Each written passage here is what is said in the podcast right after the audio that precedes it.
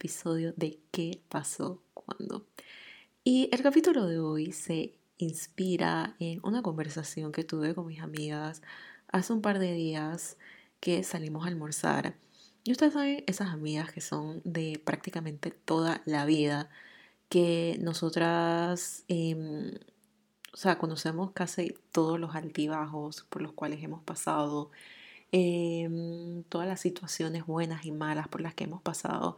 Y aunque cada una de nosotras tres somos personas súper em, privadas con nosotras, o sea, con lo que le enseñamos al mundo em, y también a veces entre lo que compartimos con nosotras.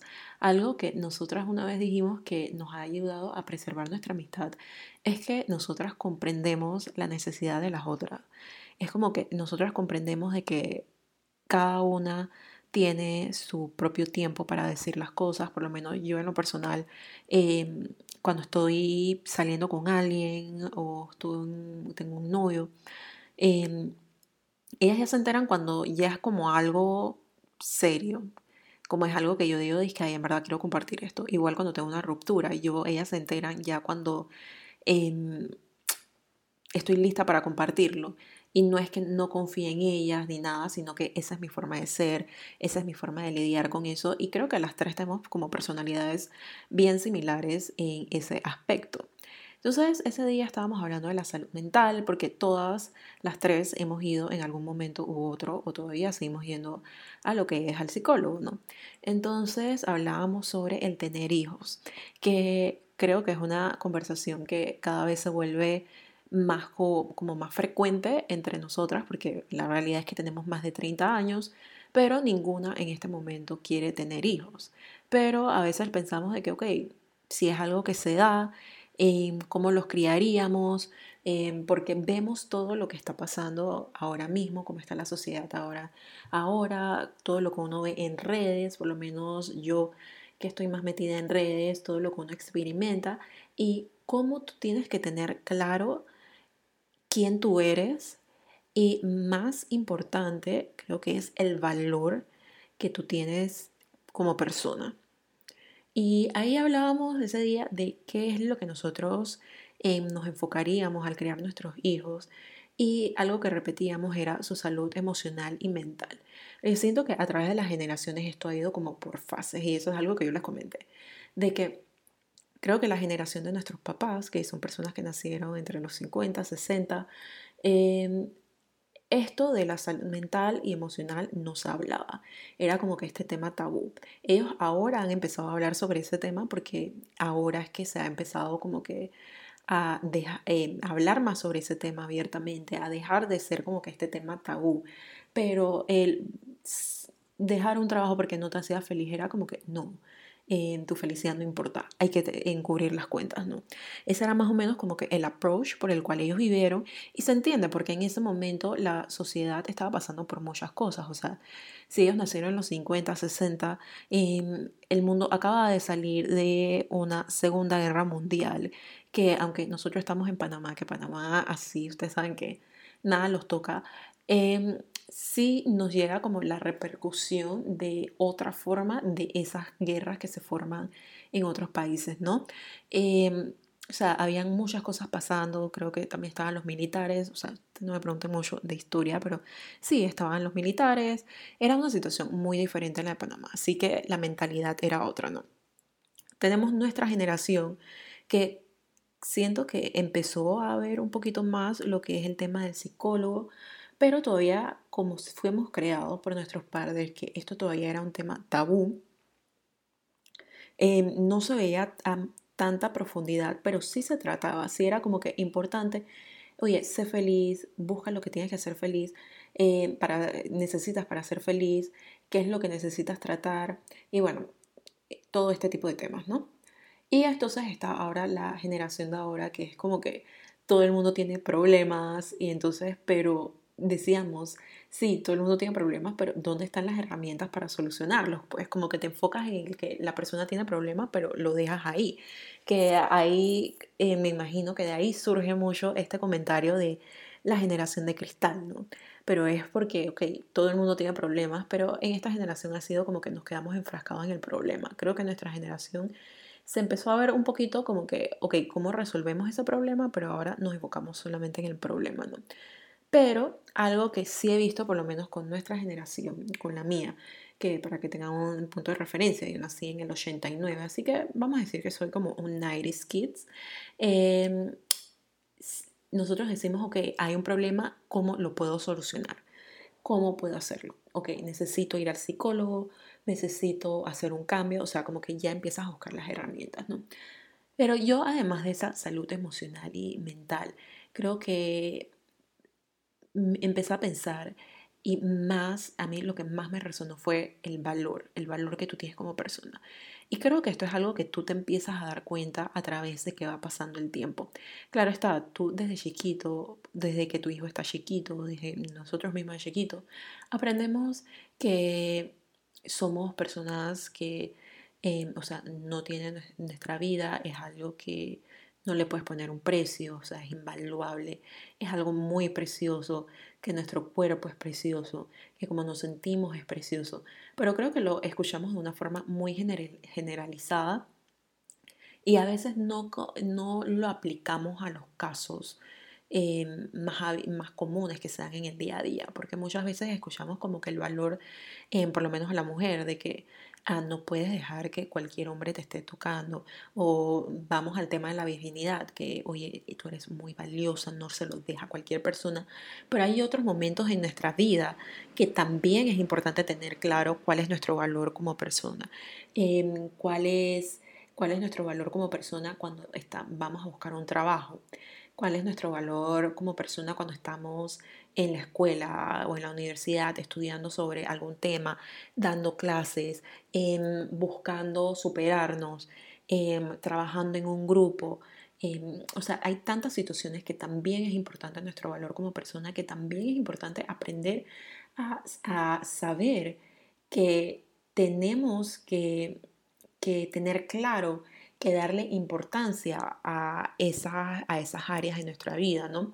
Porque siento que cuando ya tú tienes claro cuál es tu valor como persona, tú tienes también claro a qué tú eres merecedor.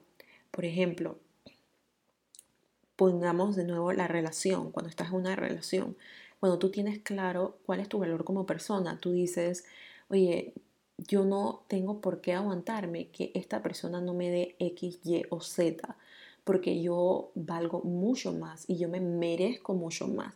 El valor va muy atado a esa parte del merecimiento porque muchas veces nos quedamos en situaciones, nos quedamos en relaciones, nos quedamos en un trabajo, porque sentimos que eso es lo que nosotros nos merecemos en ese momento.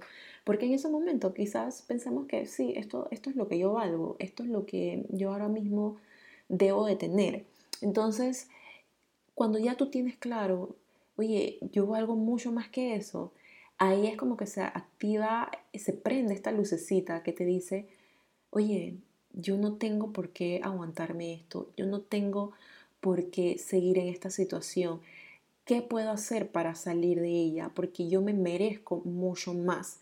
Entonces, si uno en la vida va aprendiendo, creo que hay muchas cosas que nosotros lo tenemos que aprender, vamos a decir que en la práctica, para no decir que chocándonos contra una pared o, o estrellándonos, vamos a decir que tenemos que aprenderlo con, una, con la práctica y hay muchas de ellas que yo lo he aprendido con la práctica, pues. Entonces, por ejemplo, lo que era una ruptura amorosa para mí hace 10 años no lo es lo mismo que es para mí ahora.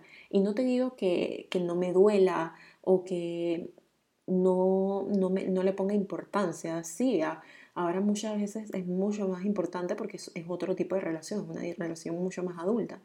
Pero a la vez yo me digo, ya estoy clara de que, ok, ¿cuál es tu valor? ¿Qué es lo que me merezco? Esto no es lo que me merezco. Y empiezas a pensar, sí, está la parte esa emocional, esa mente emocional con la que piensas y más en situaciones como esas, pero también empiezas a pensar un poco más con tu mente racional, que es la que te ayuda a, a conectar ese valor con ese merecimiento y con lo que estás listo tú para recibir. Entonces, así mismo pasa, por ejemplo, con tu trabajo estás en un trabajo que no te está valorando, que tu jefe eh, no ve todo lo que tú eres capaz de hacer, todas tus habilidades, y tú sientes de que, ok, quizás eso es lo que yo me merezco. A veces decimos, eso es lo que yo me merezco porque yo no cuento con X o Y preparación que no tiene, eh, que tiene la otra persona. O que esto es lo que yo me merezco porque yo no hice esto en tal momento. Y muchas veces la experiencia, las cosas que tú puedes traer a la mesa, es mucho más de, de lo que te puede traer un título, por ejemplo o lo que tú estás trayendo ahora mismo es mucho más de lo que tú te imaginas, estás dando el 200%, porque eso es lo que tú dices, ok, esto es lo que yo tengo que hacer para probarme, para demostrar cuál es mi valor. Pero creo que más allá de demostrar cuál es tu valor, con ese tipo de acciones de voy a hacer, hacer, hacer, hacer, es tú estar claro de cuál es tu valor. Cuando hablamos siempre de imagen, hablamos de que cómo tú proyectas aquello que tú sientes hacia afuera.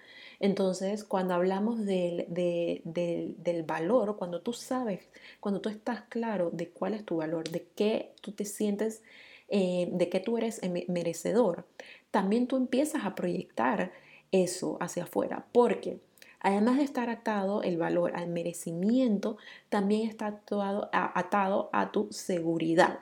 Entonces aquí empieza a dar como que la vuelta a todas estas cosas que tú sientes, ¿no? Entonces, por eso es tan importante el valor. O sea, yo creo que es un tema que muchas veces no le damos importancia. Em, a veces decimos que, ok, esto es algo que que, yo puedo trabajar después. Pero siento que entre más temprano tú lo trabajas, más grandes van a ser los impactos que tú ves. Y eso es algo que he experimentado. Es igual que la salud mental y emocional. Hoy yo pensaba, wow, o sea, cómo, o sea, qué sorprendente es la importancia, el peso que tiene el trabajar en tu salud emocional para que tú puedas realizar todas las actividades que tú quieres realizar, para que tú puedas lograr todas tus metas. Porque los días que yo no me siento bien, que yo estoy como que bajoneada, lo que me cuesta, la energía que demanda hacer cualquier tipo de acción es inmensa, es increíble. O sea, es como que, ok, en verdad yo prefiero quedarme durmiendo. Entonces, ya cuando tú dices, empiezo, voy a empezar a trabajar mi salud mental y emocional, voy a empezar a trabajar en mí. Porque cuando empiezas a trabajar esa salud mental y emocional, empiezas a trabajar lo que es tu seguridad, empiezas a trabajar tu merecimiento y empiezas a trabajar tu valor. Las reglas del juego empiezan a cambiar para ti. Porque acuérdate que estas reglas, la mayoría de las veces, tú misma te las impones. Tú misma, tú dices cómo tú vas a jugar tus cartas tú misma dices qué es lo que tú vas a estar dispuesta a hacer, qué es lo que tú vas a estar dispuesta a aceptar, qué es lo que tú estás dispuesta a lograr. Y sí, o sea, no es que tú te dices que, ay, yo estoy dispuesta a lograrlo algo mediocre, no, pero al no trabajar en esa salud, al no trabajar en esa parte interior, primero, eso es lo que tú inconscientemente le estás diciendo a tu mente. Le estás diciendo, ok, yo estoy bien con lograr esto a medias, con no hacer todo lo que yo quiero hacer, con, bueno, llegar como que, o sea, yo podía llegar a, esa línea que está allá, ahí a lo lejos, pero voy a llegar a esta que está un poquito más cerquita porque eso es lo que, lo que puedo hacer, ¿no? Entonces, ya cuando tú empiezas a trabajar toda esta parte de adentro, ya el ejecutar, el accionar, se vuelve mucho más fácil y te es mucho más fácil servir. Hoy yo estaba en un seminario de liderazgo, que hablaron mucho de liderazgo, y hablaban de la palabra servir.